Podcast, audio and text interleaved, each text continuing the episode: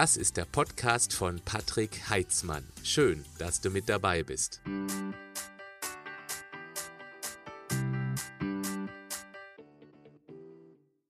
Wie können wir unser Immunsystem schlagkräftiger machen? Darum geht es heute in dem Interview. Mein Gast ist Andreas Schlecht, ein Mensch, der niemandem oder fast niemandem bekannt sein wird. Das wird sich hoffentlich durch dieses Video ändern.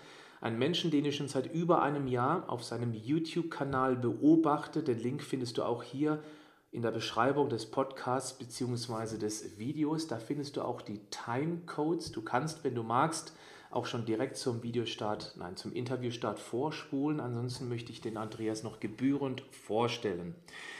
Ein Menschen, der ein, ein Verständnis von Biochemie hat, wie ich es so noch nie kennengelernt habe. Meine dringende Empfehlung ist, sich dieses Interview anzugucken, es sacken zu lassen und sich die notwendigen Essenzen selbst rauszuziehen. Es ist heute ein etwas längeres Interview. Es ist eine Investition in die eigene Gesundheit. Für das Grundverständnis, wie die Achse Darm, Leber und ein fittes Immunsystem funktioniert. Weit weg vom Mainstream, weit weg von Medikamenten. Denn ein Spruch, den ich schon mal vorwegnehmen mag, das Interview habe ich schon geführt, die Aufnahme hier mache ich erst danach. Das ist nämlich, die kommt von Andreas, wenn wir eine Krankheit, welche Art auch immer haben, dann haben wir niemals einen Medikamentenmangel. Lass das bitte mal kurz sacken. Jetzt darf ich ihn mal in aller Kürze vorstellen. Wenn du magst, kannst du gerne vorspulen, aber Andreas hat es verdient, ihn vorzustellen. Andreas Schlecht ist Apotheker, Heilpraktiker und Sportphysiotherapeut. Und durch seine leidenschaftliche Beschäftigung mit dem Kraftsport, das wird bei ihm gleich ansehen, konnte er sich schon sehr, sehr früh so ein ganz tiefes Verständnis für menschliche Anatomie und Biomechanik aneignen.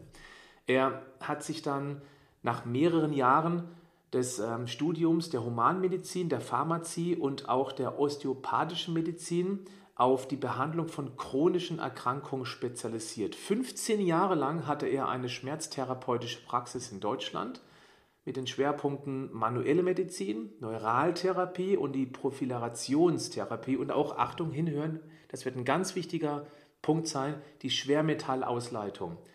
Er war auch viele Jahre Dozent für medizinische Grundlagen an Heilpraktikerschulen tätig und bildete als Fachtherapeut für orthomolekulare Medizin Ärzte und Apotheker aus. Seit Januar 2019 betreibt er eine medizinische Online-Beratung. Ihr findet auch die Kontaktdaten, falls euch das interessiert, natürlich in der Beschreibung zum Podcast, zum Video, denn ihr werdet schnell erkennen, dass es sehr interessant sein könnte, bei Befindlichkeitsstörung, bei Krankheiten, wo einem kein Arzt mehr helfen kann, ihn zu kontaktieren. Also er betreibt diese Online-Beratung für chronisch kranke Menschen und auch eine schmerztherapeutische Praxis in der, und es hinhören, Dominikanischen Republik. Also man kann nicht mal schnell mit dem Fahrrad hinfahren. Seine Schwerpunkte sind die mitochondriale Medizin und das Mikrobiom des Menschen. Und genau darüber werde ich mit ihm sprechen. Wenn du magst, gib diesem Video einen Daumen hoch, teile es mit deinen Freunden, wenn du denkst, es könnte interessant sein, sich mal selbstverantwortlich um die einzige Gesundheit zu kümmern, die man hat, sein Immunsystem fitter zu machen. Und äh, ja, legen wir los. Lieber Andreas, schön, dass du mit dabei bist bei diesem Interview zum Thema Immunsystem. Und meine erste Frage lautet an dich. Woraus besteht denn eigentlich unser Immunsystem? Sprich, was sind denn die Bausteine, die wir dann natürlich auch regelmäßig essen müssen? Also die einfachste Antwort ist wohl Proteine. Unser Immunsystem besteht zu weiten Teilen aus Proteinen und natürlich auch die ganzen Kontrollfunktionen laufen über Proteinstrukturen ab. Mhm. Also das würde bedeuten, dass Menschen, die wenig Protein, Proteine sind ja Eiweiß, einige Menschen wissen das noch nicht, also Eiweiß, Protein exakt das gleiche, das eine ist wissenschaftlich, das andere umgangssprachlich. Wenn wir also in unserer Ernährung zu viele, vor allem leere Kohlenhydrate essen und eben zu wenig Eiweiß, dann kann man davon ausgehen, dass es für das Immunsystem suboptimal ist, richtig? Auf jeden Fall. Wir sehen das an schweren Erkrankungen, wie jetzt auch gerade aktuell Viruserkrankungen, bakterielle Erkrankungen, wo unser Immunsystem verstärkt arbeiten muss. Hier kommt es zu einem geschätzten Eiweißmehrbedarf um bis zu 30 Prozent. Kann man auch daran erkennen, wird wahrscheinlich jeder von unseren Zuschauern auch an sich selbst beobachtet haben schon, wenn ich eine schwere Virusinfektion habe, dann liegt es nicht nur daran, dass ich lange Zeit im Bett gelegen habe, sondern ich verliere Muskelmasse. Mhm. Und ähm, ist das so, ähm, oder vielleicht anders gefragt, ähm, was ist so eine, eine gute Empfehlung für eine Eiweißmenge? Da gibt es ja verschiedene Formeln. Hast du eine für dich, äh, die du gerne deinen Klienten mit auf den Weg gibst? Ich bin persönlich kein Freund von Formeln. Für mich zählt eines messen, nicht schätzen. Mhm. Und äh, von geschätzten Dingen halte ich nicht sehr viel. Es gibt das Mikrobiom, das man mittlerweile analysieren kann. Das ist die Gesamtheit der Diversität unseren Darm oder in unserem Darm befindlichen Bakterien. Und hier kann man auch sehen, wie sind die Fäkalparameter. Das bedeutet, also scheidet jemand Eiweiß aus. Und wenn jemand Eiweiß ausscheidet, dann weiß ich in dem Moment entweder, was auch vorkommt, er ist zu schnell, er ist zu hastig oder er kaut nicht gut. Das heißt, man spricht ja von Eiweiß oder überhaupt von Nahrungsbrei und nicht Nahrungsbrocken. Mhm. Aber im Großen und Ganzen kann man sagen, wenn jemand Eiweiß ausscheidet, dann stimmt entweder etwas nicht mit der Verdauung, mit der Bauchspeicheldrüse oder er isst schlicht und ergreifend zu viel Eiweiß. Mhm. Ähm, jetzt kann nicht jeder vermutlich sein Mikrobiom oder besser gesagt seinen Stuhl messen lassen. Das ist ja auch mit teilweise erheblichen Kosten verbunden. Würdest du dich dazu hinreißen lassen, so eine Art Minimal an Eiweiß zu empfehlen, eine Minimalmenge? Also unter 1,5 Gramm würde ich nicht gehen. Pro Kilogramm also, Körpergewicht? Richtig. Mhm. Äh, pro Kilogramm fettfreie Masse, also das Fett abgezogen, oder dann schon genau. insgesamt pro Kilogramm Körpergewicht? Wichtig ist ja auch die Qualität des Eiweißes, nicht nur die schiere Masse, sondern auch die Qualität. Gerade sehen wir bei vielen chronischen Erkrankungen, wo die Nebennierenrinde eine ganz entscheidende Rolle spielt. Hier empfehle ich auch all meinen Patienten EAAs oder auch sogar BCAAs zu kombinieren.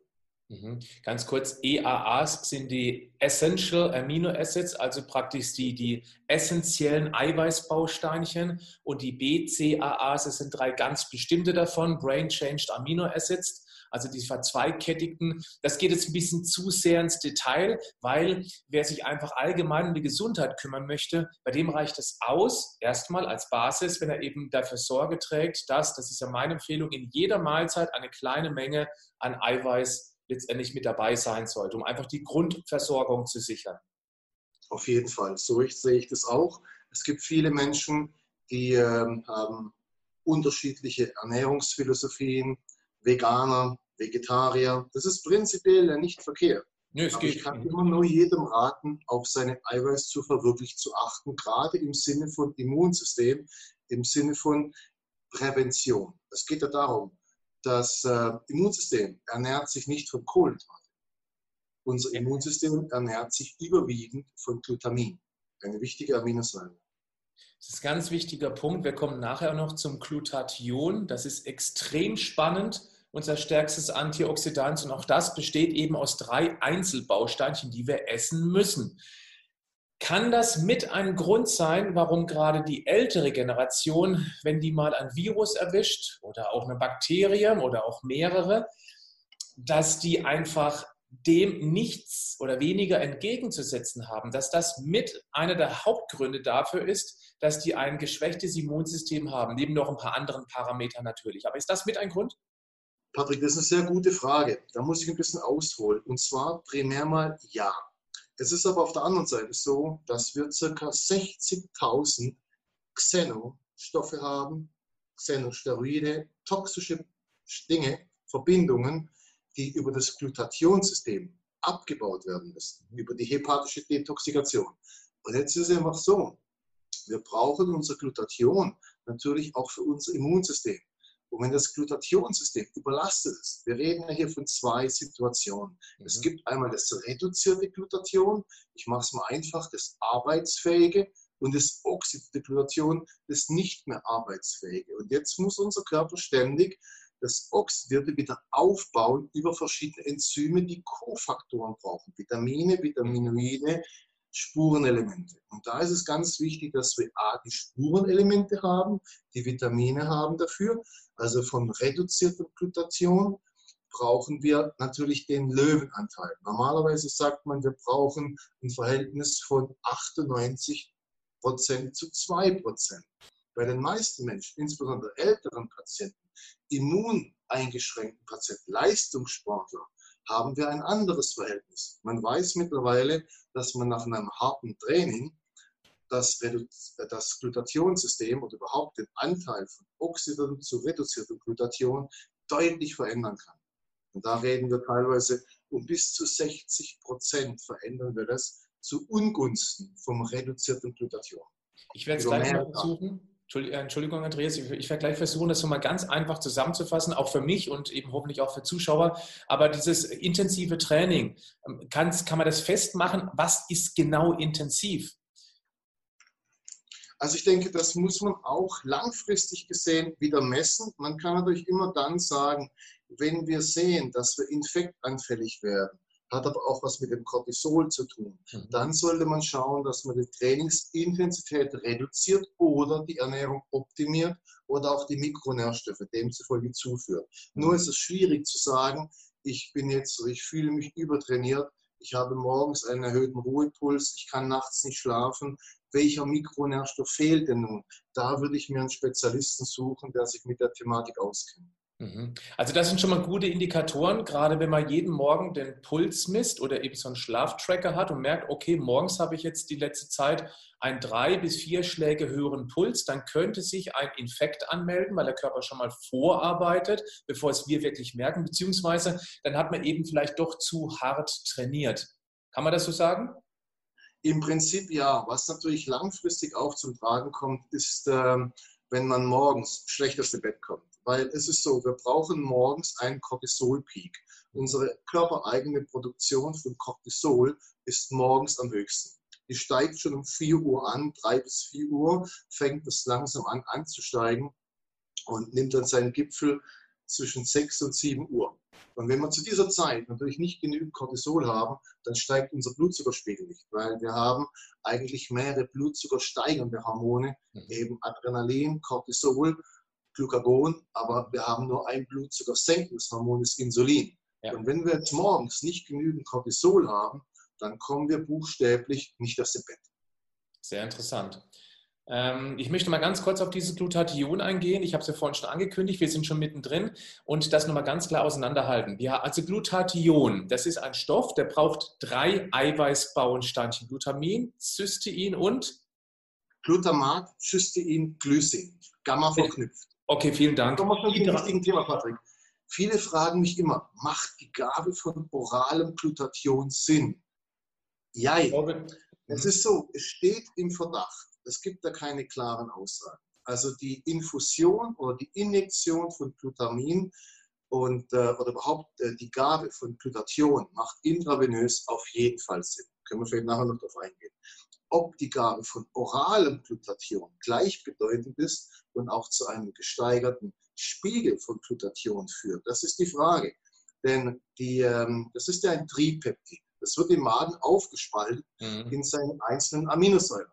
Ja. Und ob das in der Zelle wieder Gamma verknüpft zusammenfindet, das ist die Frage, vor der wir momentan stehen. Also ist es grundsätzlich auf jeden Fall zu empfehlen, und ich mache jetzt nochmal diese Zusammenfassung, dass wir darauf achten, regelmäßig, nicht völlig übertrieben, aber regelmäßig Eiweiß zu essen, dass die Grundbausteine da sind, reicht aber nicht aus, weil wir eben noch die sogenannten Kofaktoren benötigen. Das kennen wir eher als, ich mache es wieder vereinfacht, die ganzen Vitalstoffe, damit der Körper eben dann dieses Glutathion bauen kann, richtig? Das ist prinzipiell soweit richtig, nur brauchen wir auch noch die Enzyme, die Glutathion regenerieren, die Glutathion-Reduktase und Glutathion-Peroxidase. Mhm. Und die sind sehr toxinempfindlich. Ah, und das war das, was du vorhin gemeint hattest mit diesem hepatitischen, also Hepatitis, Hepa steht ja für die Leber, Hepa steht für die Leber. Hepatischen. Und die Leber ist unser mit Abstand wichtigstes Stoffwechselorgan, vor allem gerade wenn es genau um die Abwehr von potenziellen Angriffen geht, wie eben auch, und das hast du von gemeint, mit Xenos. Xeno bedeutet von außen zugeführte Gifte, wie zum Beispiel Methylquecksilber, wie zum Beispiel Paraffine, wie zum Beispiel ähm, ähm, Pestizide und der ganze Kram, was eben letztendlich mittlerweile in unserer Umwelt drinsteckt. Unser Körper kann damit gut umgehen, weil er eben eine Entgiftung hat, die eben über die Leber funktionieren sollte. Und das ist ein wichtiger Punkt, sollte, nicht muss. Und das Glutathion, das sorgt eben dafür, dass wir praktisch dem was entgegenzusetzen haben. Dafür braucht es aber eben dann diese Vitalstoffe, das Eiweiß, die Enzyme. Und jetzt schließe ich wieder auf. Diese Enzyme sind sehr, sehr stark beeinflussbar von Giften, wie zum Beispiel Methylquecksilber, was unter anderem häufig und immer mehr in ähm, Raubfischen drinsteckt, wie zum Beispiel im Thunfisch. Richtig, absolut richtig. Das Glutationssystem wird beeinflusst durch einmal das Alter, prinzipiell. Mhm. Im Alter haben wir Enzymdestruktionen. Es gibt natürlich auch ein angeborenes Problem, das wir benennen müssen, und zwar einen sogenannten langsamen Entgifter oder Menschen, die Probleme haben mit ihrer Detoxifikation. Das liegt ja. daran, dass beispielsweise verschiedene Glutathion-Synthese-Enzyme nicht richtig angelegt sind. Also anlagebedingte Schwäche der Glutathion-S-Transferase. Hier gibt es verschiedene Glutathion-S-Transferase Alpha, Beta, Gamma, Delta. Und das macht sich bemerkbar an verschiedenen Organsystemen. Wenn ich jetzt zum Beispiel jetzt das Glutationsystem anschaue, was die Lunge betrifft, und wenn ich hier eine anlagebedingte verminderte Expression habe, dann kommt es natürlich verstärkt eher zu Lungenerkrankungen. Mhm. Übertrage ich das Herz, beispielsweise. Das Herz geht es im Herzbereich dann eher zu, in Richtung Erkrankungen, chronische Erkrankungen, wohlgemerkt, nicht Erkrankungen. Also Andreas, da merkt man schon unheimlich viele Fachbegriffe. Äh, liebes Publikum, was gerade zuschaut und vielleicht teilweise schon gar nicht mit diesen Begriffen was anfangen kann. Es unterstreicht aber auch letztendlich die Kompetenz, dass man durch biochemische Erklärung eben auch zielführend arbeiten kann, weil daraus ergeben sich auch bestimmte Handlungsnotwendigkeiten. Und über das sprechen wir definitiv jetzt auch. Und da würde ich gerne mal so ein bisschen ähm, anfangen, wie zum Beispiel, Andreas, welchen Einfluss hat denn unser Lebensstil auf unsere Immunabwehr? Und ich habe jetzt schon rausgehört, dass unser Glutathion eben hier einen exorbitant wichtigen Einfluss hat. So ist es. Also es spielt, ich sage jetzt mal, es gibt ja so viele Erkrankungen. Es gibt äh, so viele chronische Erkrankungen und chronische Erkrankungen sind immer Multisystemerkrankungen. Das sind keine Medikamentenmangelsyndrome, sondern das sind Multisystemerkrankungen. Und diese Multisystemerkrankungen entstehen natürlich zum ganz großen Teil durch unseren artfremden Lebensstil. Und dazu muss man durch auch die Ernährung subsumieren. Und wer zum Beispiel Fleisch isst, klassisches Fleisch, was man so im Supermarkt kaufen kann, der konsumiert schon 98 Prozent der Toxine, die wir überhaupt zu uns nehmen können. 98 Prozent? Da geht schon los. Boah. Mit den ganzen Konservierungsstoffen und so weiter, mit ähm, den Antibiotika, mit dem Cortison, was die Kühe, was die Tiere im Futter auch alles bekommen. Also da spielt es schon eine ganz wichtige Rolle. Und dann kommt es darauf an, habe ich Amalgamfüllung? Ja, nein. Bin ich aktuelles Thema geimpft? Ja, nein. Hier sind auch sehr viele Lösungsmittel drin mit Metallcharakter.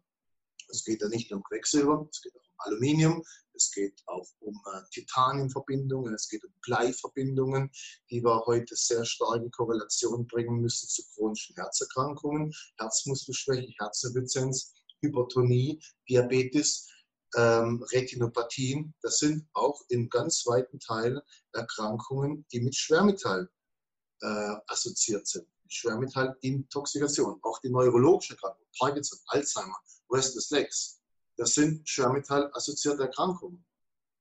Also vielleicht, um das nochmal ganz einfach runterzubrechen, ich habe jetzt gerade eben rausgehört, dass dieses herkömmliche, ich nenne es mal Billigfleisch, Massentierfleisch aus dem Supermarkt, ist definitiv eine der Hauptquellen für diese Stoffe, also für Schwermetalle beispielsweise, die wiederum unsere Enzyme stören, die wiederum unter anderem die Glutathion ähm, Produktion stören, beziehungsweise die Aktivierung. War das die richtige Kette?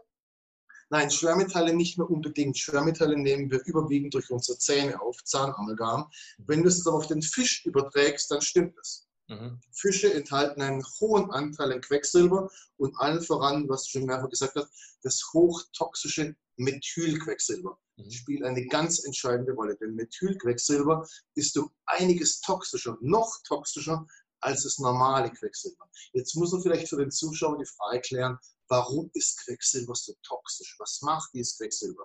Quecksilber zerstört die Funktion unserer Enzyme. Wenn man also in der Chemie eine chemische Reaktion lahmlegen möchte, dann gibt man einfach Quecksilber in die Reagenz und damit ist Ende. Mhm. Das heißt, wenn jemand welche Probleme auch immer und ein gewöhnlicher Arzt kommt nicht drauf hat, dann kann man das natürlich auch messen lassen. Wobei ich habe schon gehört, so einfach ist das nicht über eine Haarmineralanalyse. Es gibt ja einen Begriff dafür, dass man das erstmal äh, chelatieren muss. Ich bin mir nicht mehr ganz genau. sicher, aber ich glaube, da bist du der Profi für.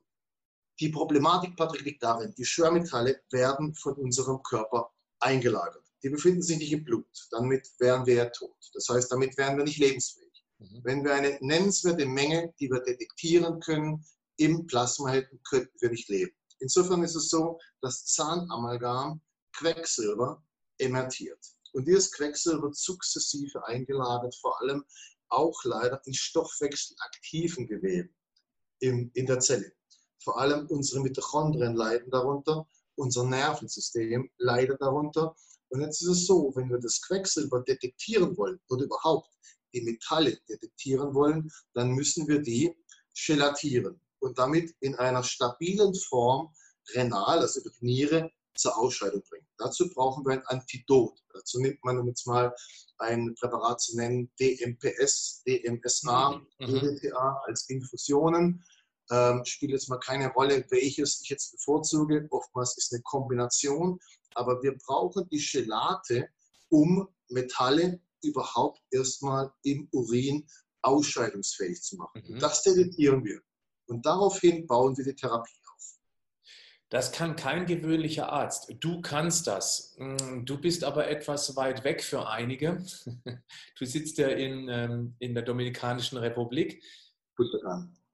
Hast du eine Idee, wie das jeder, der hier zuschaut, der Interesse daran hat, wie er daran geht. Also ich denke mal, wir bräuchten mal einen Schritt eins, dass man selber für sich erkennt, ich könnte ein Problem haben das ist Nummer eins. Woran könnte man das merken? Gibt es so ganz typische ja, Befindlichkeitsstörungen, die eben auf sowas hinweisen könnten? Fangen wir da mal an. Insbesondere alle chronischen Erkrankungen, die offenbar für den Arzt nicht zugänglich sind. Das sind Depressionen, das können Erkrankungen des kardiovaskulären Systems sein, das kann eine Hypertonie sein, eine Herzmuskelschwäche, alle allergischen Erkrankungen, insbesondere Atemwegserkrankungen, Asthma, Bronchiale, steht natürlich im direkten Zusammenhang mit der Darmflora, mit dem mukosa-assoziierten Immunsystem, also mit mhm. unserer darmassoziierten immunologischen Lage. Aber das ist auch wiederum ein Problem. Mein Darm und meine Darmflora kann nicht in einem gesunden Verhältnis sein, wenn ich Amalgamfüllung habe. Das ist ausgeschlossen, weil unsere Darmbakterien, die unsere Darmwände quasi auskleiden, die sich auf unserer Mucosa befinden, die mögen kein Quecksilber. Mhm, okay. Also Schritt Nummer eins wäre, ich habe etwas und keiner kommt dahinter, was es sein könnte. Es werden nur Medikamente verschrieben und du hast einen schönen Satz gesagt, wenn wir irgendwie eine Unbefindlichkeitsstörung haben, haben wir auf keinen Fall einen Medikamentenmangel. Den Satz sollte man sich mal ganz in Ruhe auf der Zunge zergehen lassen. Das, weil den finde ich einfach, den finde ich grenzgenial. Wir haben niemals einen Medikamentenmangel. Das bedeutet aber, dass wir irgendwo durchaus einen Mangel haben. Und auf, da muss man sich auf die Suche machen. Und das kann das Schulmedizinsystem nicht. Was wäre jetzt der nächste Schritt, den man machen könnte, um praktisch dieser Lösung oder der Ursache ein bisschen näher zu kommen? Klassischerweise wird dem Patienten, dem hilfesuchenden Patienten ja sehr häufig vom Arzt, von ärztlicher Seite, auch von der pharmazeutischen Industrie suggeriert, dass nur der Einfältige, der seinem Arzt im Prinzip alles glaubt, das Heil und die Gesundheit wiederfindet. Und die Gesundheit besteht für, aller, für die allermeisten Ärzte in der Gabe von irgendwelchen Antimedikationen. Wir haben so viele Antimedikamente, Antiphlogistika, Antitussiva, Antibiotika, aber das ist niemals eine Lösung. Und dafür möchte ich die Leute sensibilisieren. Das heißt also, wenn wir eine chronische Erkrankung haben, dann müssen wir auf die Suche gehen, was stimmt nicht. Ja? Und dazu braucht es eben eine weiterführende Diagnostik. Da reicht die klassische das große Blutbild beim Arzt und die Leberwerte bei weitem nicht aus. Das ist noch nicht mal die Spitze vom Eisberg. Das ist sozusagen völlig insuffizient. Ich denke mal, Andreas, um hier wirklich erschöpfend in die Tiefe zu gehen, äh, das würde den Rahmen sprengen. Deswegen, es ist ja auch so, dass du Online-Sprechstunden anbietest. Ich werde auch deine Kontaktdaten unter dieses Video bzw. die Show Notes des Podcasts reinlegen. Also wer Interesse hat, sich einfach mal mit diesem Thema auseinanderzusetzen, weil er eben eine Lösung sucht und eben eigentlich permanentes Kaschieren, der sollte einfach Kontakt zu dir aufnehmen. Das ist in Ordnung, oder? Richtig. Wichtig ist einfach, dass man versteht, dass man selbst sehr viel tun kann. Ja. Die allermeisten Patienten, die ich so kenne, die sind quasi auf der Suche nach der blauen Blume, nach dem Arzt, der kann mir helfen. Aber es gibt keinen Arzt, der helfen kann du kannst immer nur du selbst helfen. Du musst doch wissen, wie. Du musst den Weg dementsprechend finden. Und den Weg, das ist meistens nicht in einer Monomanie zu finden. Mhm. Meistens sind es mehrere therapeutische Möglichkeiten, die man in Einklang bringen muss. Das heißt, die äh, Schlussfolgerung sollte so sein, die Osteopathie wird mir mit ganz großer Wahrscheinlichkeit nicht helfen. Die Chirotherapie wird mit ganz großer Wahrscheinlichkeit auch nicht helfen, oder die Akupunktur. Es ist die, das Konglomerat der therapeutischen Intervention, die in der richtigen Zeit, zum richtigen Moment eingesetzt werden müssen. Darum es ist eine Reise. Also ich, ich verstehe das so, es ist eine Reise. Man muss, man muss auch neugierig auf dieser Reise sein. Wer denkt, er geht irgendwo hin, der kriegt äh, drei, vier Tipps und danach ist alles fein der hat es leider nicht verstanden. Es kann eine Reise sein, die auch mehrere Monate, vielleicht sogar Jahre dauert, aber am Ende schaut man eben von einem wunderschönen Berg auf seinen, also dem Berg des Lebens zurück und sagt, ich bin echt stolz, dass ich das selber geschafft habe. Das vielleicht so als Bild. Ich möchte es zum Beispiel ganz kurz am Sinne von einer Nebennierenschwäche erklären. Ich gebe dem Patienten mit einer nachgewiesenen Nebennierenschwäche, gebe ich niedrig dosiert Cortisol. Damit hat die Nebennierenrinde die Möglichkeit, sich zu erholen. Mhm. Zum Zweiten müssen wir aber schauen, was stimmt denn energetisch nicht? Warum kann, können die Zellen und damit die Mitochondrien nicht vernünftig arbeiten? Mhm. Das bedeutet, wir müssen die Nebennierenrinde unterstützen, einmal durch Mikronährstoffe, aber auch teilweise durch pflanzliche Substrate, durch pflanzliche therapeutische Interventionen, Schwermetallausleitungen, Mitochondrien unterstützen. Also es ist, wie gesagt, ein, ein multimodales Konzept niemals ein monomanes Konzept, in dem wir einfach Symptome durch Antimedikation bedarfsweise unterdrücken und den Patienten in irgendeinem Nirvana zurücklassen, wird schon werden. Okay. Lass uns mal ganz kurz, vielleicht wirklich sehr, sehr kurz, weil ich habe noch viele, viele Punkte auf der Liste, ähm, über das Thema Toxifikation von Lebensmitteln sprechen. Methylquecksilber im Thunfisch, das ist so ein klassisches Beispiel, was mittlerweile auch immer mehr kennen. Also ich selber, ich habe früher gerne Thunfisch gegessen, ich esse gar keinen mehr, mache es nicht mehr, das ist mir einfach zu riskant. Und ähm, es gibt bestimmt noch andere, wie zum Beispiel, interessant finde ich auch, und das wird jetzt echt wehtun, ich musste auch eine schlechte Erfahrung damit machen, oder ich fange anders an, ich mache ein großes Blutbild, das mache ich regelmäßig, also wirklich großes, nicht nur das typische große, ich mache dann, ich investiere auch echt ordentlich Geld in das Thema, aber das ist mir wirklich auch wert. Und habe herausgefunden, letzten Test, dass ich relativ viel mit Aluminium belastet war. Und habe mich sehr gewundert, weil ich mich wirklich sehr gesund ernähre. Bis ich dann äh, durch einen eben sehr, sehr fähigen Kollegen erfahren habe, ja, in den Kakaobohnen kumuliert sich häufig Aluminium und ich esse eben sehr, sehr gerne 70 Prozent Schokolade. Das ist nicht extrem viel, aber da ist die Kakaobohne ja deutlich mehr vorhanden in der 70 Prozent Schokolade. Und seitdem habe ich das deutlich runtergeschraubt. Kennst du das auch, dieses Phänomen? Also Kakaobohne gleich mehr Aluminium? Richtig. Nun muss man sagen, Aluminium ist im Körper relativ flüchtig. Das ist ja, ja immer das ist der große Vorteil, ja. Mhm. Ähm, Aluminium ist vergleichsweise harmlos. Man kann es ungefähr so vorstellen, wenn man Quecksilber hat, nehmen wir mal Quecksilber, ist der Hund im Porzellanladen. Da wird es einiges an Schaden geben. Mhm. Wenn wir Aluminium nehmen, dann wäre das wie die Katze im Porzellanladen. Wenn wir die Kombination nehmen von Aluminium, Quecksilber, Blei, Cadmium, was wir alles heute so aufnehmen, leider auch äh, ohne unser Wissen, ohne unser Zutun. Also wir nehmen das unbeabsichtigt auf. Dann kann man sich vorstellen wie Hund und Katze im Porzellanladen, da ist nachher alles zerstört. Okay. Hund und Katze, die sich nicht verstehen. Das muss man vielleicht noch betonen. Muss man dazu sagen. Muss man dazu sagen. Ähm, gibt es noch andere Lebensmittel, die ganz typisch sind für potenzielle Schwermetalle? Also natürlich auch, man findet Schwermetalle heute mittlerweile fast überall. Mhm. Aber auch im Reis haben wir mittlerweile Blei und Arsen. Ja. In einem Lebensmittel, wo es niemand vermuten würde. Ja.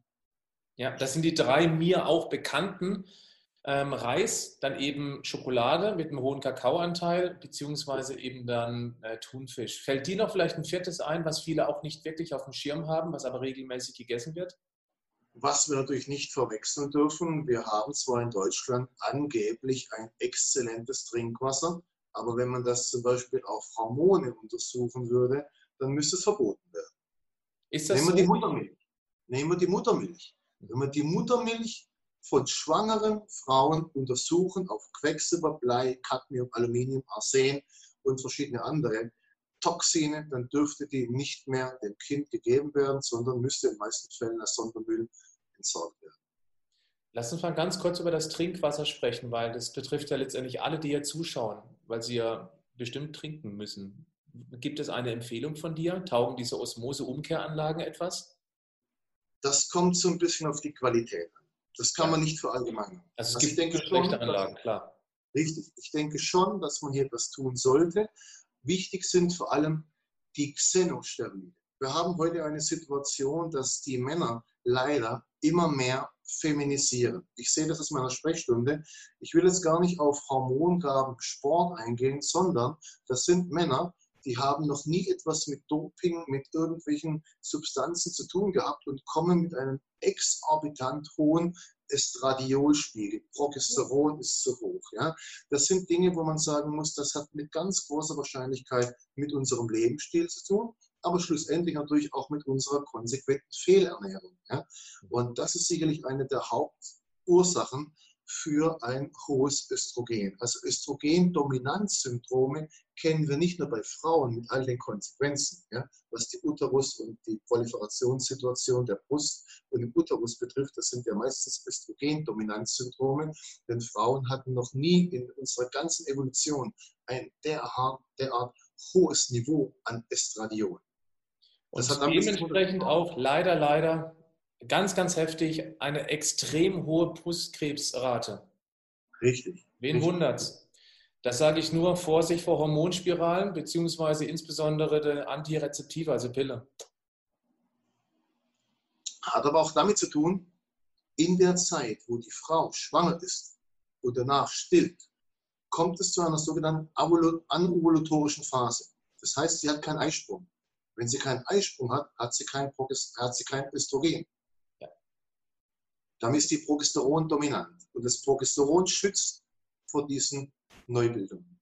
Mhm. Also Progesteron, das wäre ein anderes Thema, vielleicht mal ganz kurz zwischendurch. Also die Zuschauerinnen und Zuschauer hier merken, das geht schon ein bisschen mehr in die fachliche Richtung hier, wo wir immer versuchen, wieder kurz dann ähm, so links abzubiegen, dass man eben auch wieder mitkommt.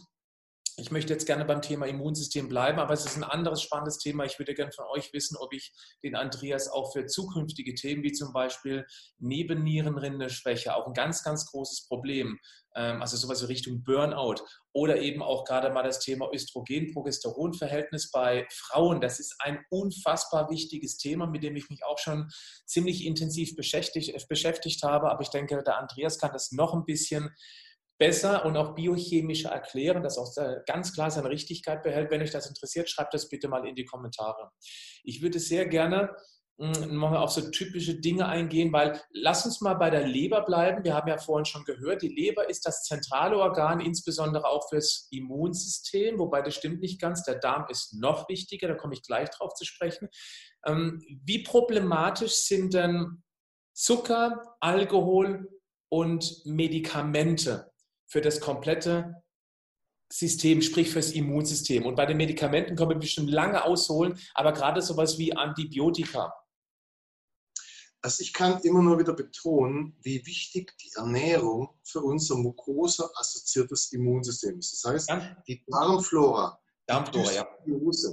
das spielt eine ganz wichtige Rolle. Wir haben hier, um es mal ein bisschen zu erklären, eine Fäulnisflora und eine Säurungsflora.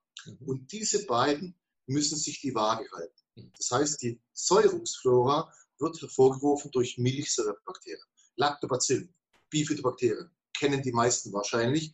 Und auf der anderen Seite haben wir unsere Fäulnisflora. Die Fäulnisflora wird wiederum hervorgerufen durch primär pathogene Keime, also ungünstige Bakterien. Wir haben also ein Verhältnis zwischen günstigen Bakterien auf unserer enteralen Mucosa, also in unserem Darm, und ein Verhältnis von günstigen Bakterien. Das muss sich die Waage halten.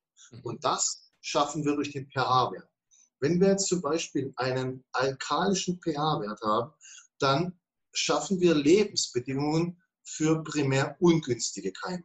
Und dadurch entstehen Flatulenzien, Verdauungsstörungen. Die ganze Flatulenzgeschichte hat also natürlich auch den ganzen Leuten. Man muss sich immer überlegen, wenn jemand Flatulenz hat, dann entstehen toxische Gase. Und diese toxischen Gase belasten unser gesamtes System, allen voran die Leber.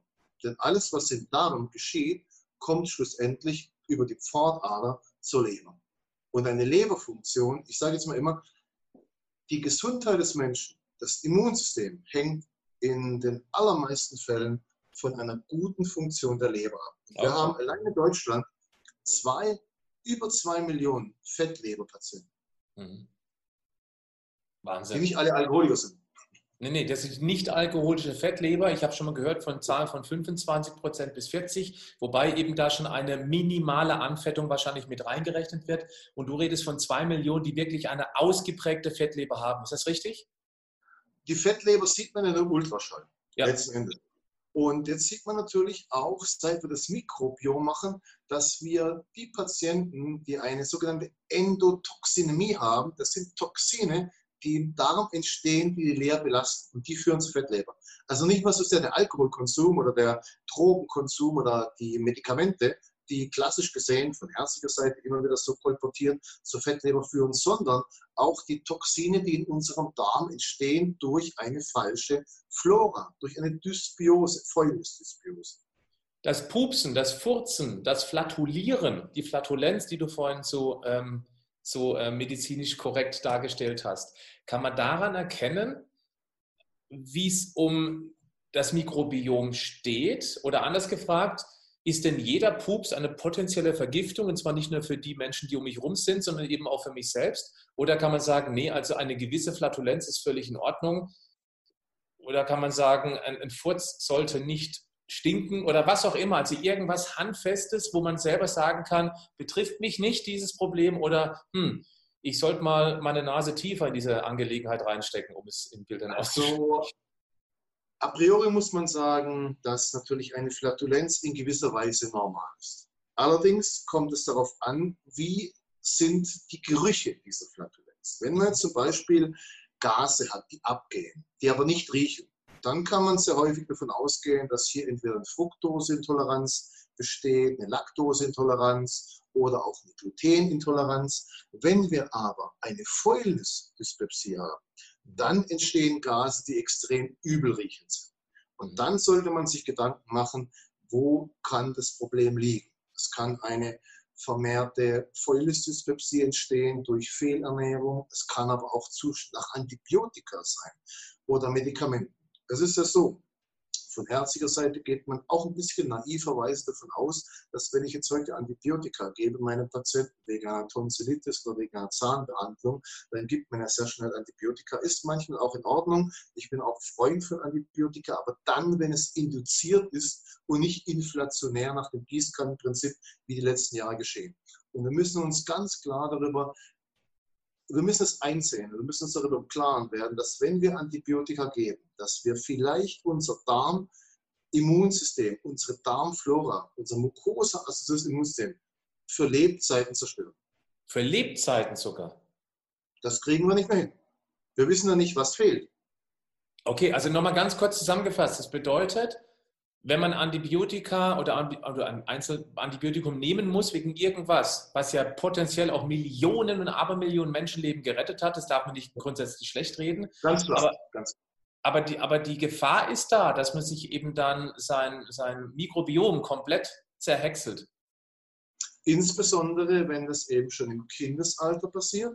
Wir wissen heute, dass die Kinder, die schon sehr früh, zwei, drei, fünf Jahre unter Antibiose gestellt werden, mhm. ein schwaches Immunsystem haben. Auch die Intelligenzminderung sieht man sehr häufig. Also es geht, das zieht unglaubliche Kreis, dass wenn das Darmimmunsystem nicht gut funktioniert, wir eine Dysbiose haben, hervorgerufen durch falsche Medikation, durch übertriebenen Antibiotika-Einsatz, dass wir eine Veränderung des Immunsystems haben und wir haben eine Veränderung innerhalb der Entwicklung des Kindes zu einem Atopiker, zu einem Allergiker, zu einem ähm, Patienten, einem Kind mit ADHS. Was ist ADHS? Das ADHS entsteht meines Erachtens, das ist kein Mangel an Ritalin.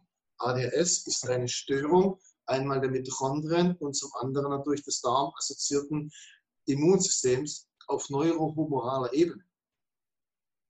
Ganz wichtig an dieser Stelle ist, dass wir selbstverständlich hier nicht ausreden, Antibiotikum zu nehmen. Das muss man immer individualfall abklären. Vielleicht gibt es von dir eine Idee, was man alternativ bei typischen Krankheiten oder Infekten anstatt ein Antibiotikum nehmen könnte, weil ähm, weil man nicht dringend das Antibiotikum bei irgendetwas braucht. Also sprich, man hat irgendetwas, wo der Arzt normalerweise was verschreiben würde. Gibt es Alternativen, die du für sinnvoll erachtest? Sehr gute Frage, Patrick. Zunächst einmal muss man eines sagen. Die beste Empfehlung in diesem Punkt ist zu verstehen, dass über 90 Prozent der Atemwegsinfektionen, der grippalen Infekte, sagt man, die wir im Winter, in den Wintermonaten haben, dadurch entstehen, dass unser Epiglottis, der Kehldeckel, bei kalten Temperaturen nicht so gut schließt und wir daher anfällig werden. Und das sind in den allermeisten Fällen Viren, die wir mit Antibiotika nicht behandeln können. Also es ist völlig unangemessen, nach drei, vier Tagen sogenannter Grippe zum Arzt zu gehen und, wie sehr häufig passiert, zu sagen, jetzt ist Schluss, ich möchte wieder arbeiten oder was auch immer, jetzt nehmen wir ein Antibiotikum. Das funktioniert nicht, weil da wird der Arzt nötigenderweise auch mehr oder weniger manipulativ dazu verleitet, Antibiotika zu verordnen, die bei dieser Indikation nicht zielführend sind. Das ist mal das allererste. Mhm. Das zweite kann man natürlich sehr viel tun, gerade Glutationssystem. Also ich erlebe es häufig bei Patienten, die grippale Prodromi haben, also die Vorstufen von einer grippalen Infektion haben. Die muss es nicht grippal sein, das muss es nicht unbedingt durch Viren sein, aber man gibt dann hochdosiert Glutathion intravenös. Und innerhalb von wenigen Stunden erholt der Patient sich. Das macht also halt leider fast kein Arzt. Das ist die große Problematik. Und deswegen ist auch das Thema heute in diesem doch etwas komplexeren Interview, was wir für uns tun können, um unser Immunsystem zu stärken. Was ich jetzt mal für mich zusammengefasst habe, ist, der Darm ist immer der Ausgangspunkt, weil wenn der Darm erstens potenziell Vitalstoffe gar nicht richtig aufnehmen kann, dann fehlen die auch für zum Beispiel die Bildung vom Glutathion. Und das speichern wir einfach mal ab. Dieses Glutathion, das ist extrem wichtig als Abwehrwaffe für unseren Körper. Das ist das wichtigste sogenannte Antioxidant. Also viel wichtiger als Vitamin C oder was man eben sonst noch alles als Antioxidant bezeichnet. Dazu muss aber eben der Darm die Stoffe aufnehmen können. Dann muss die Leber eben auch so fit sein, dass sie eben letztendlich Glutathion bilden, basteln, bauen kann und auch aktivieren kann. Ist das richtig, Andreas? also in die reduzierte, in das reduzierte Glutathion. Das hört sich ein bisschen widersprüchlich an. Reduziert ist bei uns automatisch assoziiert mit ist doch nicht gut, aber doch, das brauchen wir. Und ähm, das heißt aber auch, wenn der Darm nicht richtig funktioniert und die Leber mit potenziellen Toxinen und auch Fäulnis ähm, Ergebnissen überlastet, vielleicht nicht das richtige Wort, dann kann die Leber nicht richtig arbeiten und somit leidet das Immunsystem im kompletten Organismus. Das bedeutet, die Achse ist dann in dem Fall ganz klar Darmfit machen und eben die Leber. Und jetzt machen wir praktisch dann nochmal den Einstieg was genau können wir tun? Wie sieht denn eine vernünftige Ernährung aus? Ich vermute mal, jetzt kommen die typischen Standards, aber um das nochmal zu betonen, der Körper kann alles basteln, bauen, was er braucht, wenn er eben seine ganzen Vitalstoffe bekommt, das Eiweiß bekommt, seine hoch ungesättigten Fette und eben möglichst wenig belastet mit, irgendwelchen Industrierotz. Richtig, was mir vielleicht äh, noch fehlt, ist zu sagen, dass unser Darm natürlich unsere Zellen, wir nennen die auf Schlau Enterozyten, die brauchen Nährstoffe. Das sind vor allem Acetat, Propionat und Butyrat. Das sind kurzkettige, das sind Fettsäuren.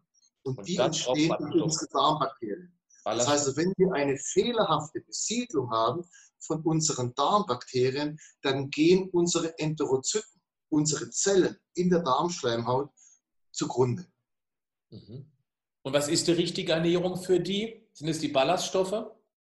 Ballaststoffe spielen eine unwahrscheinlich wichtige Rolle, weil gerade um zwei Bakterien zu nennen, die mittlerweile sehr viel von sich reden machen, das ist der Akkermansia mucinifilia, also der Schleimhautkeim von Ackermann, ja. und das Fäkalienbakterium Brausnitzi, also das Kotbakterium des Herrn Brausnitzi. Zwei ganz wichtige Keime, ich möchte nur so viel dazu sagen, sie spielen heute eine Rolle bei der Entstehung von Diabetes mellitus, Herzerkrankungen, Gelenkerkrankungen, psychischen Erkrankungen.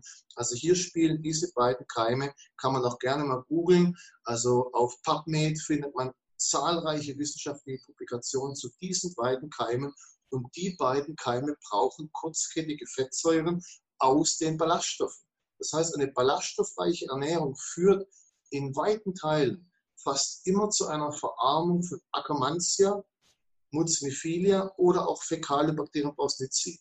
Und diese Erkrankung, die wir heute sehr häufig vorfinden, der Morbus Crohn, die Colitis ulcerosa, also chronisch entzündliche Darmerkrankungen, für die uns die Schulmedizin quasi außer Cortison im Sinne von Mucofalk überhaupt nichts anzubieten hat, ja. sind assoziiert mit einem Missverhältnis zwischen Akkermansia muciniphilia und dem fäkale Bakterium Brausnitzi.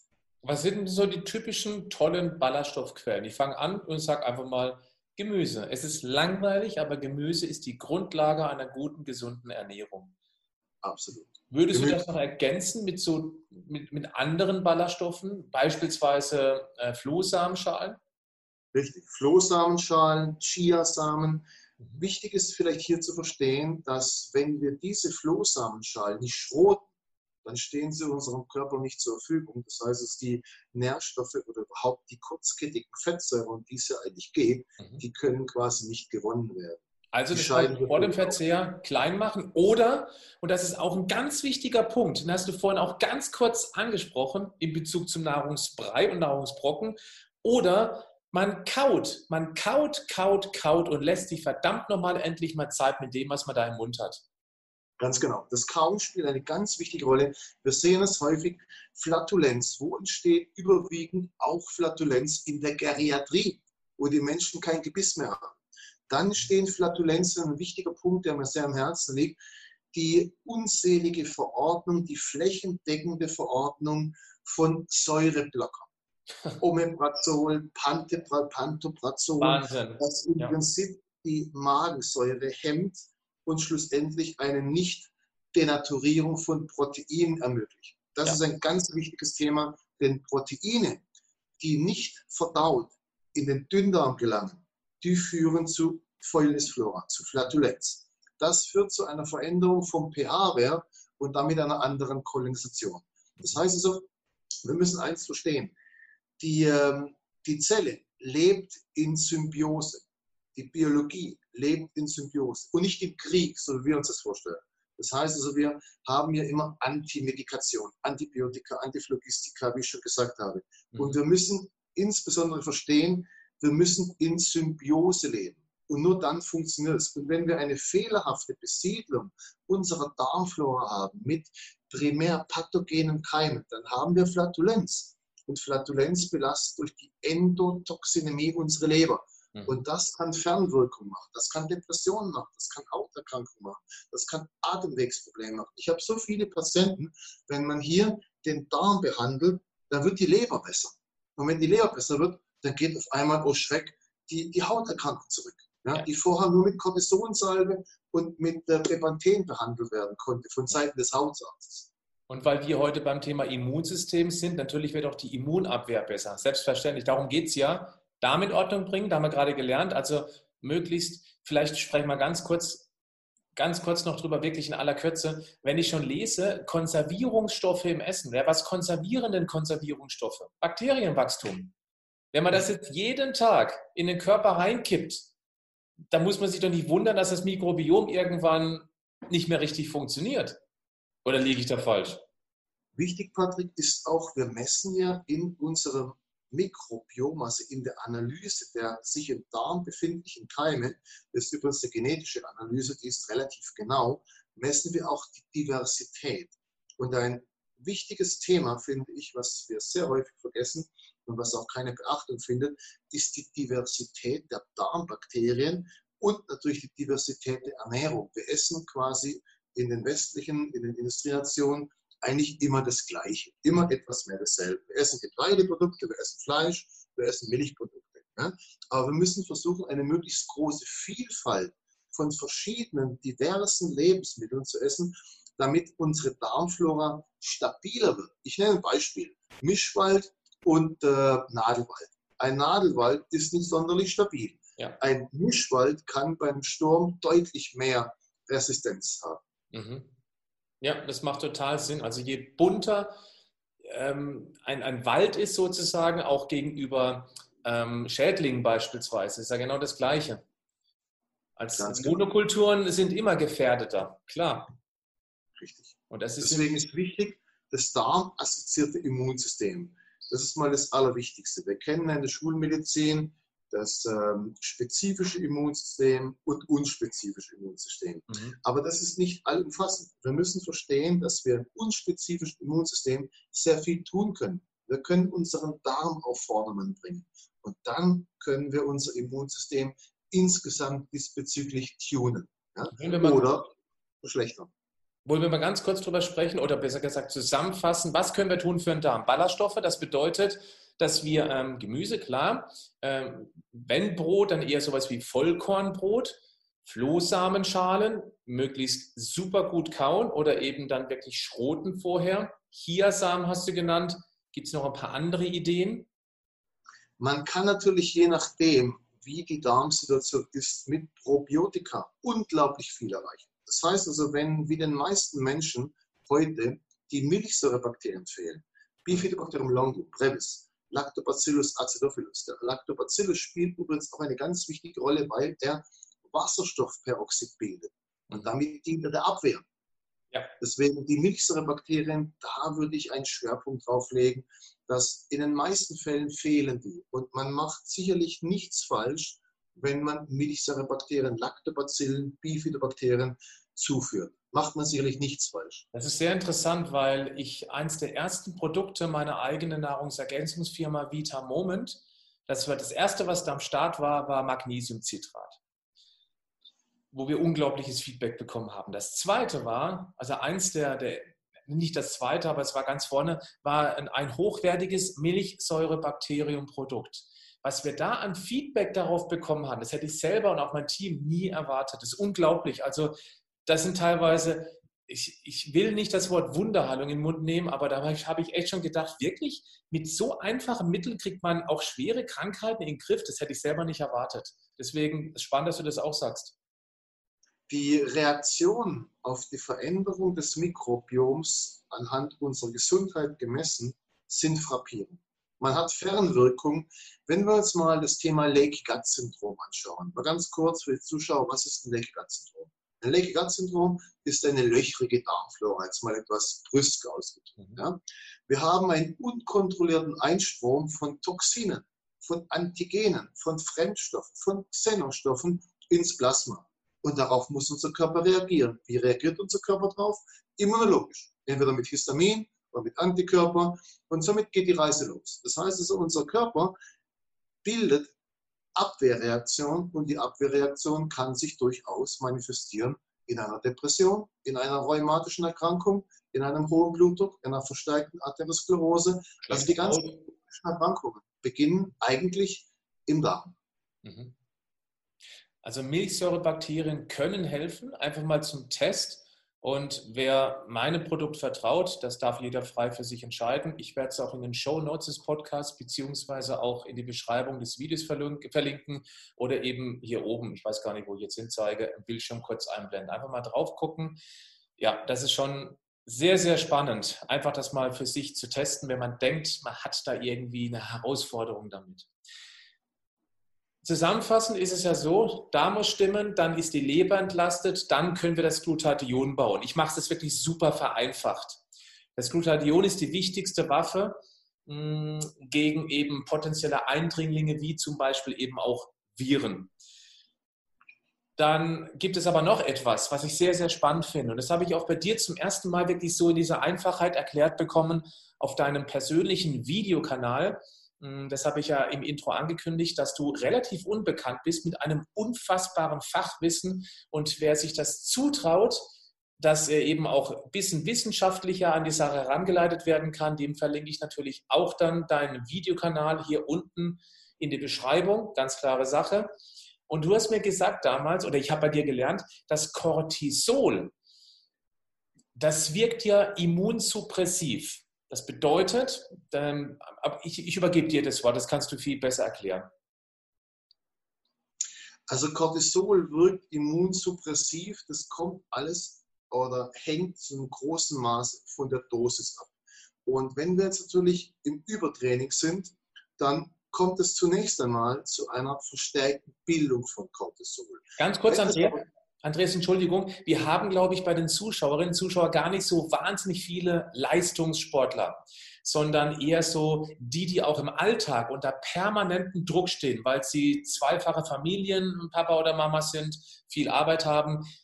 Ist, ist auch da diese permanente Cortisolausschüttung ein Problem fürs Immunsystem? Das ist, glaube ich, interessant durch, es ist ja so, unser Körper kann mit Stress umgehen, aber nicht jeden Tag und nicht mehrfach am Tag. Das bedeutet zunächst einmal, wenn wir unter Stress stehen, kommt es natürlich zu einem äh, Blutdruckanstieg, es kommt zu einem Herzfrequenzanstieg, es kommt aber zur Ausschüttung von Adrenalin, Noradrenalin, Katecholamine und damit steigt auch unser Cortisol und damit unser Blutzucker, weil die Evolution bereitet uns ja vor, innerhalb der Stressreaktion auf Fight oder Flight. Wir können aber nicht jeden Tag Fight oder Flight haben. Und insofern kommt es mit der Zeit, wenn wir diese Situation überdauernd haben, kommt es zu einer Erschöpfung der Nebennierenrinde. Und die Erschöpfung passiert entweder durch Enzymdestruktion, weil die Enzyme, die wir brauchen, um Cortisol zu bauen, nicht mehr richtig funktionieren. Warum funktionieren die nicht mehr richtig? Teilweise Schwermetalle teilweise Mikronährstoffdefizite. Mhm. Oder ganz einfach, weil der Baustein fehlt. Man könnte auch vielleicht mal ein bisschen vorausschauend sagen, wenn ein Patient hohes Cholesterin hat, dann könnte man vielleicht immer ein bisschen weiterdenken und sagen, was ist denn nun der Grundbaustein von unserem Cortisol, das Cholesterin? Das geht nämlich vom Cholesterin zum Pregnenolon, dann geht es zum Progesteron, dann geht es weiter zu den Sexualhormonen aber auch unser wichtiges, und das ist das wichtigste Hormon, ich betone nochmal, sehr viele Männer machen sich Gedanken wegen ihrem Testosteron, machen sich Gedanken wegen ihrem Wachstumshormon. Ohne Testosteron kannst du problemlos leben. Ohne äh, Wachstumshormone kannst du auch leben, mit Einschränkungen. Du kannst aber nicht eine Woche leben ohne Cortisol. Mhm. Okay. Deswegen sollte man bei hohen, hohen Cholesterinwerten vielleicht auch mal diese Situation überprüfen. Moment, wie sieht es aus mit meinen Sexualhormonen, also Steroidhormonen, meinen Mineralkortikoiden, aber auch natürlich mit meinen Gluckortikoiden, mit meinen Zuckerhormonen, also gerade Cortisol, könnte eine, könnte eine Überforderung dahinter stecken, dass der Körper mehr Cholesterin bildet, resorbiert, um daraus das Cortisol zu machen. Super spannend, weil genau das erzähle ich schon seit so vielen Jahren in meinen Vorträgen. Wer ein hohes Cholesterin hat, der, ähm, also, oder anders gesagt, auffällig ist, dass die Menschen, die viel Stress haben, häufig auch ein höheres Cortisol haben. Für mich ist das ein Zeichen unseres Körpers, dass er versucht, diesen Stress durch Cortisolproduktion, wozu er eben Cholesterin braucht, zu, zu minimieren. Ist das richtig? Das Problem ist, bei hohem Cortisol haben wir einen sogenannten ähm, Zuckerkannibalismus. Das bedeutet also, wenn wir nicht genügend Aminosäuren zuführen in dieser Situation also und äh, Cortisol wird frei, dann brauche ich Substrate. Und diese Substrate sind die Muskulatur. Das heißt also vor allem die Aminosäure Alanin. Der Körper bedient sich der Muskulatur, baut die Muskulatur ab. Das wird dann äh, meistens die Aminosäure Alanin sein, weil das Alanin wird relativ leicht Pyruvat und dann wird aus hochwertigem Muskelgewebe eigentlich ein billiger Zucker. Wer das nicht glaubt, der kann jetzt in den Supermarkt gehen und ein Kilo Fleisch kaufen und ein Kilogramm Zucker kaufen. Dann sieht man, was ist teurer. Und für unseren Körper ist es natürlich eine Katastrophe, wenn ich ständig in diesem, ähm, in diesem Teufelskreis bin. Immer wieder hohes Cortisol fällt wieder ab, hohes Cortisol fällt wieder ab. Und es hat auch was mit unserer Ernährung zu tun. Denn in dem Moment, wenn ich meinen Blutzuckerspiegel nicht nutritiv stabilisiere, fällt der Blutzuckerspiegel. Und was erhöht den Blutzuckerspiegel? Cortisol. Ja, ganz Cortisol wichtig. Andrea, ganz, ganz wichtig, über diese Stelle nicht zu schnell weggehen, weil das ist ein extrem wichtiger Punkt.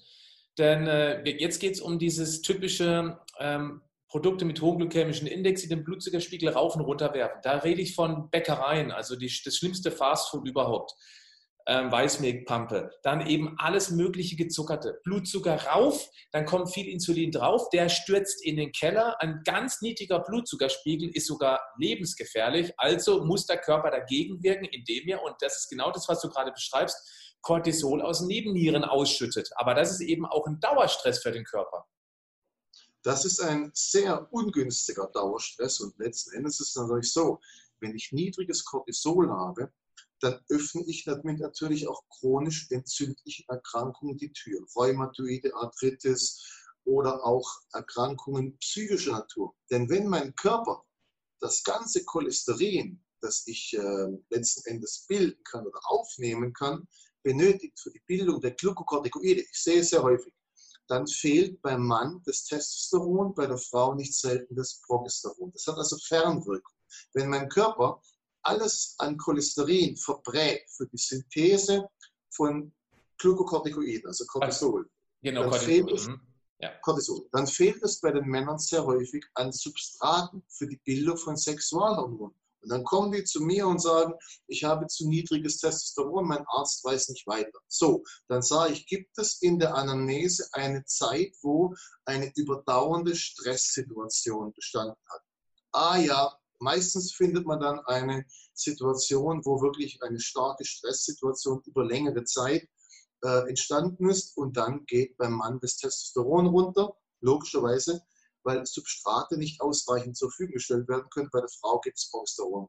Weil es fürs Cortisol investiert wurde. Absolut, genauso. Was kann man tun, um sein Cortisol einzuschränken. Es ist nicht das richtige Wort, runterzufahren. Also klar, jetzt, jetzt kann man kommen mit, ja, meditiere, finde eine innere Mitte, ähm, entstresst dein Leben. Das ist alles so leicht dahergesagt. Gibt es Möglichkeiten, was ich essen könnte, oder nicht essen sollte, um da mindestens was auch in stressigen Phasen was entgegenzusetzen habe. Also ich denke sofort beispielsweise an Magnesiumcitrat. Auch ein extrem häufiges Feedback aus meiner Community, dass die Menschen, die viel beruflichen, privaten Stress haben, dann fangen die an Magnesiumcitrat zu nehmen, ein extrem günstiges Nahrungsergänzungsmittel und dann reden die von einer deutlich erhöhten Stressresistenz. Richtig. Hier gibt es einige Dinge, wie zum Beispiel, was ich sehr gerne meinen Patienten empfehle, Ashwagandha. Ah, Ashwagandha okay. würde ausgleichen. Magnesium, wie du schon gesagt hast, hochdosiert die B-Vitamine, weil die wichtig sind, allen voran Vitamin B1, B2 und B6 für die Synthese mhm. von Transmittern, Serotonin zum Beispiel, GABA-Synthese, GABA, Gamma-Aminobuttersäure. Das ist ein inhibitorischer äh, Transmitter. Also ja. das muss auch passen. Der beruhigt unser System, ja.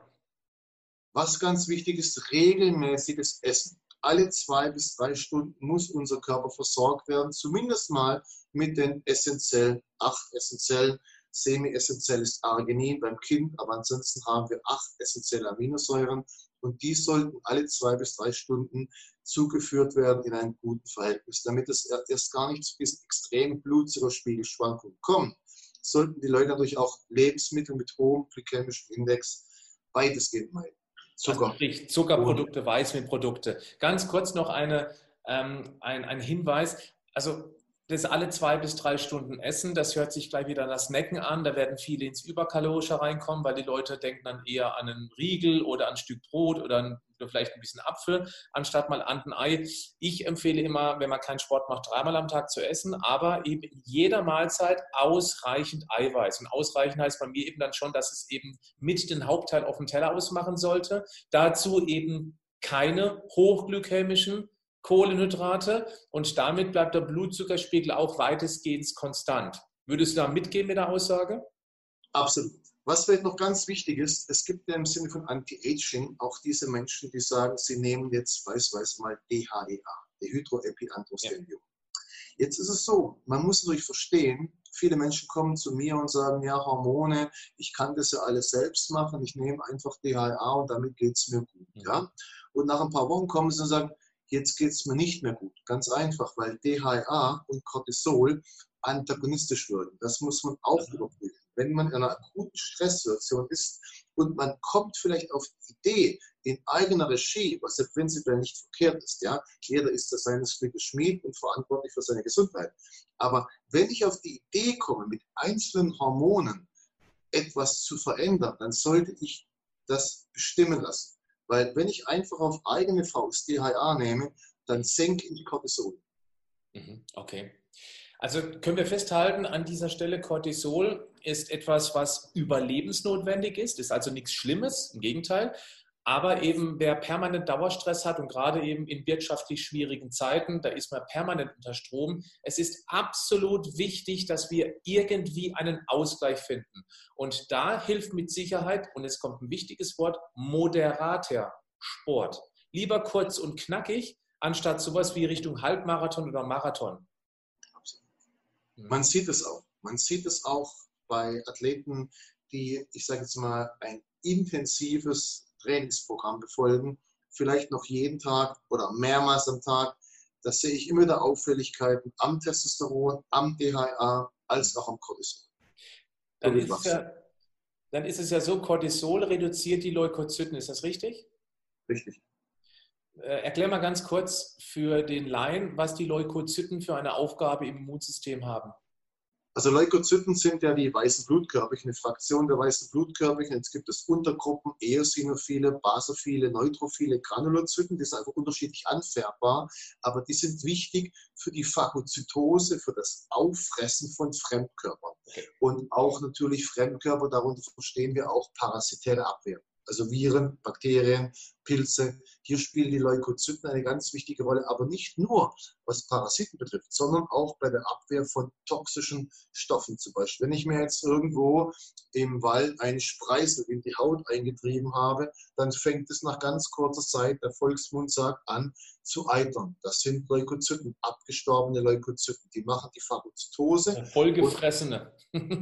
Fressen quasi, genau. Das ist ein ganz wichtiges Thema. Und das Immunsystem spielt natürlich hier auch eine wichtige Rolle. Denn Cortisol reduziert unser Immunsystem, wenn es zu weit ansteigt. Andererseits, wenn es zu weit abfällt, dann gibt es hier auch Probleme. Was mir vielleicht ganz stark am Herzen liegt, für all diejenigen, die uns jetzt zuhören, wenn ihr Probleme habt mit der Schilddrüse, es gibt eine ganz enge Korrelation zwischen Nebennierenrinde und Schilddrüse.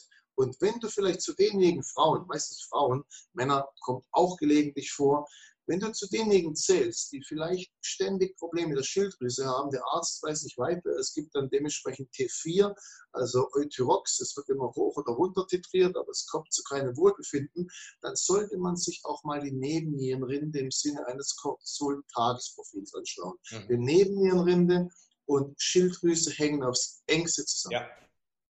Also gerade so eine Fünf-Punkt-Messung macht keinen Sinn, jetzt irgendwie über den Blutwert einmal Cortisol bestimmen zu lassen. Das ist völliger Quatsch. Ähm, Habe ich auch schon erlebt in meiner Community.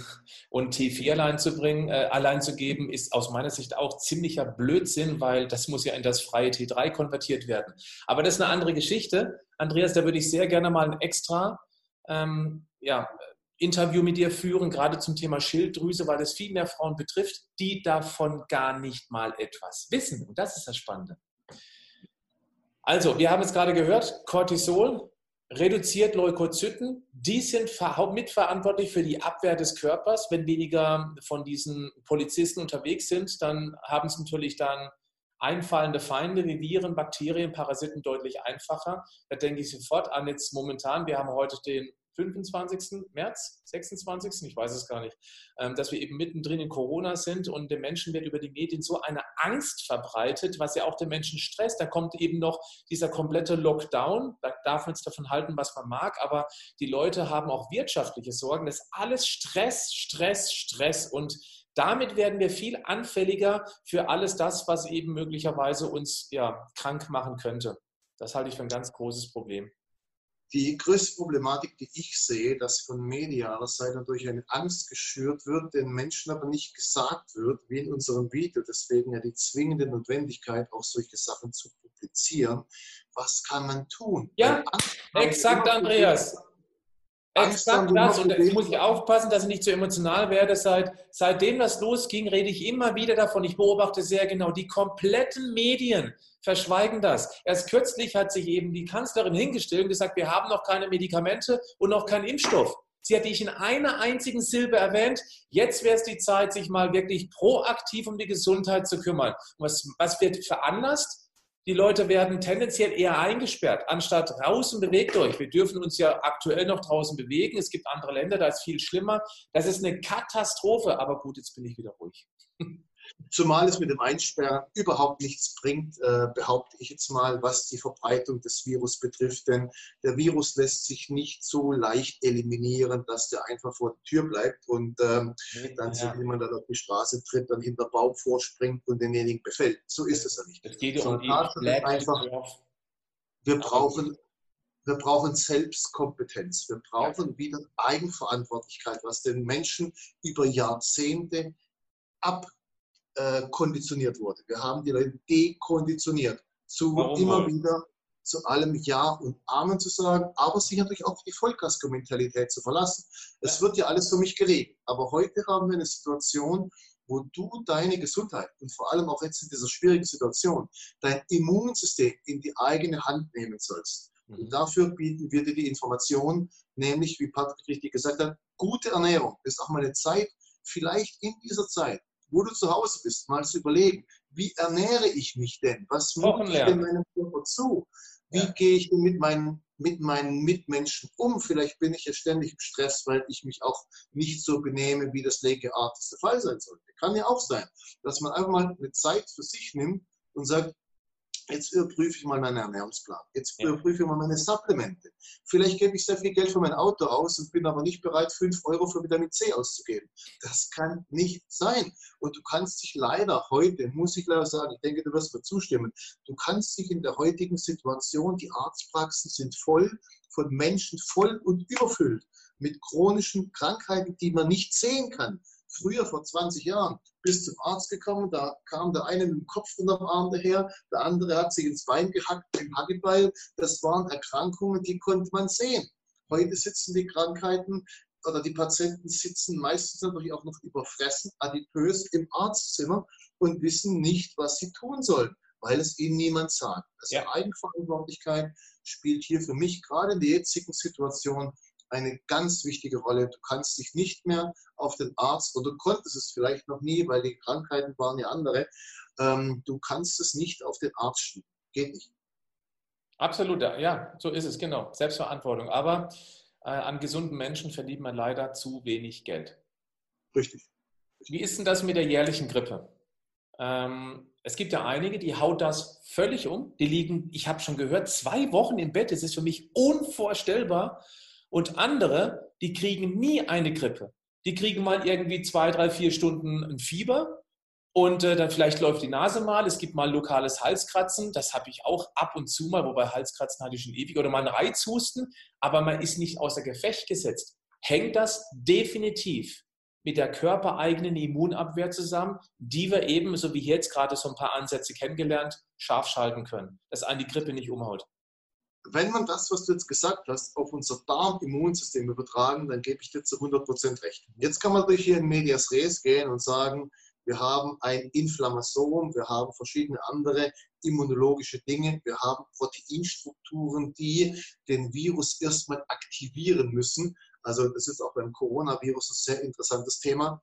Wir haben sogenannte Proteine, die den Virus encoden. Das heißt, der Virus hat eine Hülle. Und das macht den Virus, wenn wir ihn aufnehmen, zunächst einmal durch Tröpfcheninfektion aktiv insuffizient.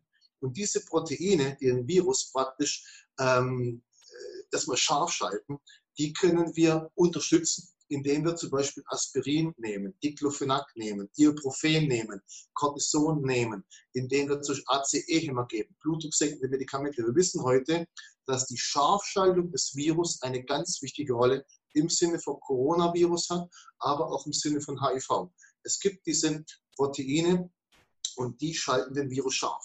Also ganz wichtig, da, die, das, war, das waren gerade völlige Standardmedikamente, die jeder wahrscheinlich mehr oder weniger zu Hause im äh, Medikamentenschränkchen hat, richtig?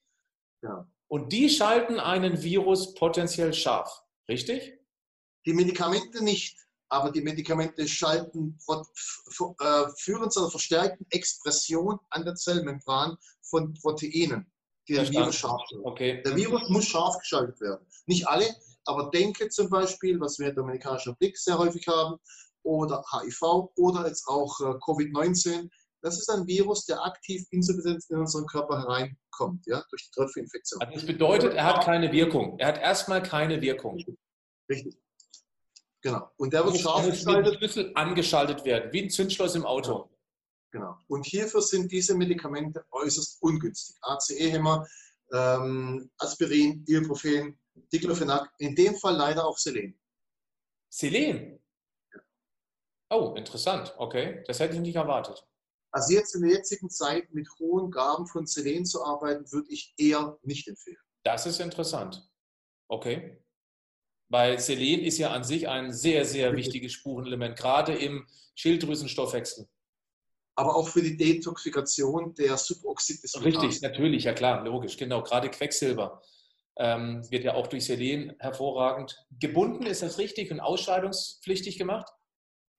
Richtig. richtig. Mhm. Also das ist ganz entscheidend. Diese, diese Furinproteine, so nennen sich diese Proteine, mhm. die sollten wir kontrollieren. Und jetzt gibt es natürlich so ein paar Dinge, die auch unser Inflammasom, also wenn wir uns um Viruserkrankungen unterhalten, dann reden wir auch von dem Inflammasom. Das sind Multiprotein-Oligomere, das sind Proteinstrukturen, die unsere Entzündung auslösen. Also wir haben in unserer Zelle Proteinstrukturen, die die Entzündung erstmal ablaufen lassen, die Entzündung entfachen. Man kann sagen, wie der Zünder am Auto, wie die Zündkerze. Ja? Das sind zum Beispiel das Inflammasom. Jetzt können wir das Inflammasom günstig beeinflussen durch verschiedene Stoffe, zum Beispiel Vitamin C, Melatonin, Stickstoffmonoxid. Mhm. Das sind Dinge, die wir auch einsetzen können bei Virusinfektionen. Mhm. Also Stickstoffmonoxid, ein Grundbaustein ist Arginin. Genau. Sodass man eben dann wieder bei der eiweißbetonten Ernährung ist. Ohne, und das bitte nochmal ausdrückt, es geht nicht darum, sich mit Eiweiß voll zu stopfen wie ein Verrückter. Du hattest vorhin freundlicherweise eine Zahl genannt, nämlich diese 1,5 äh, Gramm Eiweiß pro Kilogramm fettfreie Körpermasse. Wenn man es pro Kilogramm Körpergewicht macht, ist man auch noch auf jeden Fall im richtigen Range drin, aber mancher trägt eben auch 40 Prozent Körperfett mit sich rum, also bräuchte man ein bisschen weniger. Ähm, das Vielleicht fand ich, was noch ganz wichtig ist für unsere Zuschauer. Mhm. Der Virus Covid-19 zum Beispiel wird nicht über den Urin ausgeschieden. Er wird über den Stuhl ausgeschieden. Das bedeutet, wir brauchen eine hepatische Detoxifikation. Das heißt, dass jeder, der an dieser Erkrankung äh, leidet, der sie auch überstanden hat, sollte im Anschluss seine Leber unterstützen. Die hepatische Detoxifikation spielt eine ganz wichtige Rolle, weil der Virus da kann man einige Dinge machen. Da zählen zunächst mal Bitterstoffe dazu. Mach bitte mal so eine, so eine Art Top 5, was man sich besorgen könnte. Vielleicht kannst du das mal so aus der Hüfte schießen. Das Allerwichtigste wäre für mich Mariendistel, Silimarin. Mariendistel, okay. Interessant. Dann kann man mit Tutka arbeiten. Tutka ist ein sehr interessanter Stoff, weil er die Apoptose der Hepatozyten reduziert. Das heißt, das Absterben der Zellen, der, der, der Leberzellen reduziert. Also TUDCA, das ist eine mit Taurin konjugierte ähm, Essigsäure und das ist ganz wichtig, TUDCA.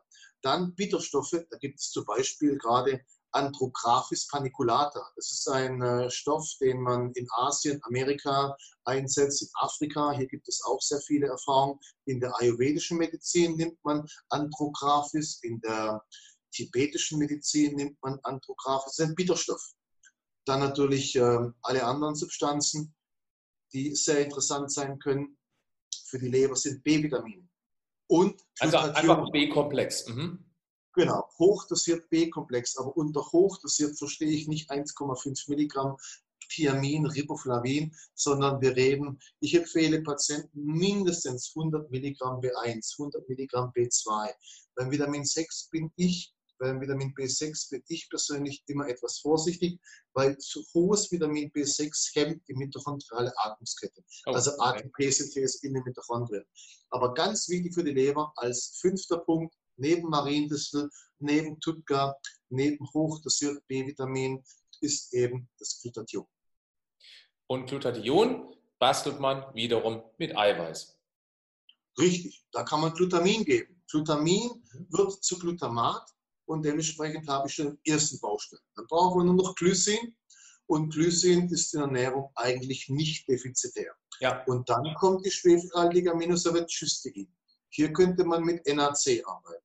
N-Acetylcystein. Ja, richtig. Das ist, ja, ist interessant. Das ist ja, ähm, das ist ja genau das, was auch in diesem ACCAQ drin steckt. Mhm. Also sprich in diesem Hustenlöser. Aber tatsächlich, ohne jetzt zu sehr in die Tiefe zu gehen, das ist ein, ein tolles Mittel, um die Leber zu unterstützen. Ein ziemliches Geheimmittel, würde ich sogar mal sagen, weil die wenigsten bringen ACC akuten Hustenlöser mit einer gut funktionierenden Leber äh, zusammen, richtig? Ich habe, bevor es Glutathion im Sinne von Tationil zur Infusion gab, habe ich Hochdosinfusion gemacht mit NAC.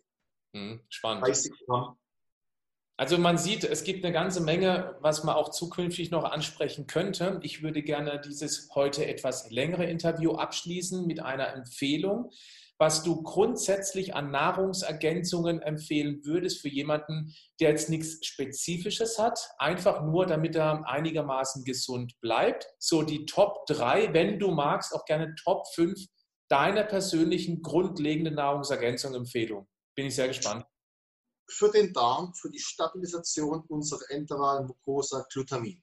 Glutamin stabilisiert die Verbindungsleisten in unseren Darmzellen. Man kann sich vorstellen, die Darmzellen sitzen zusammen wie ein Mauerwerk. So, ja. Und wenn ich hier keinen, keinen Speis, wie sagt man, keinen Zement habe, mhm. man kann sich vorstellen, diese Verschlussleisten, die wir durch Glutamin unterstützen können, die müssen funktionieren. Ansonsten regnet es rein in unser Mauerwerk. Genau das ist Leaky Gut Syndrom.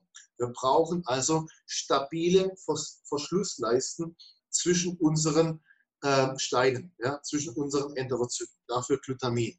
Dann ganz wichtig in der heutigen Zeit auch jetzt in den Wintermonaten absolut entscheidend Vitamin D. Klar. Vitamin D spielt eine ganz entscheidende Rolle.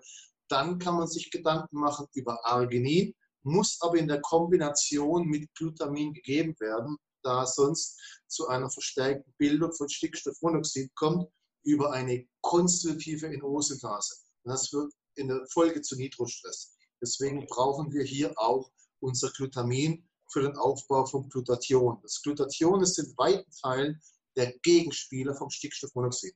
Und Stickstoffmonoxid ist ganz wichtig für die Durchblutung, für die Mikrozirkulation am Herzen, am zentralen Nervensystem, im Intimbereich, muss aber wieder auch detoxifiziert werden, weil Glutathion, ähm, Stickstoffmonoxid ist zwar ein wichtiger Vasodilator, aber auch ein Radikal. Das heißt also, so gut Arginin ist, so wichtig Stickstoffmonoxid ist, so wichtig ist die Detoxifikation von Stickstoffmonoxid. Ich glaube, den, den meisten reitest du gerade davon.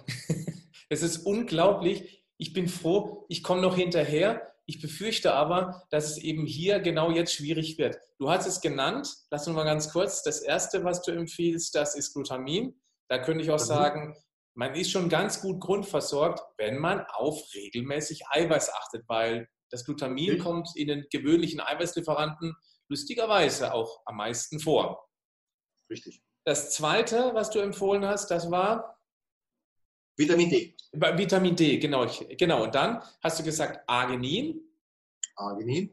Was hast du noch? Was natürlich immer wichtig ist, sind die B-Vitamine, auch für das zentrale Nervensystem. Ich kann mir sehr, sehr gut vorstellen, dass wir sehr viele psychische Auffälligkeiten, milde Depressionen, milde Verläufe von Schizophrenie sehr gut behandeln können oder erst gar nicht entstehen würden, wenn wir diesen eklatanten Mangel an B-Vitamin, insbesondere bei älteren, hospitalisierten, depressiven Patienten, sehen wir das geben würden. Folsäure, Vitamin B, also ich sage jetzt einfach mal B-Komplex, ohne jetzt auf die einzelnen B-Vitamine einzugehen. Und als Nummer 5? Vitamin C.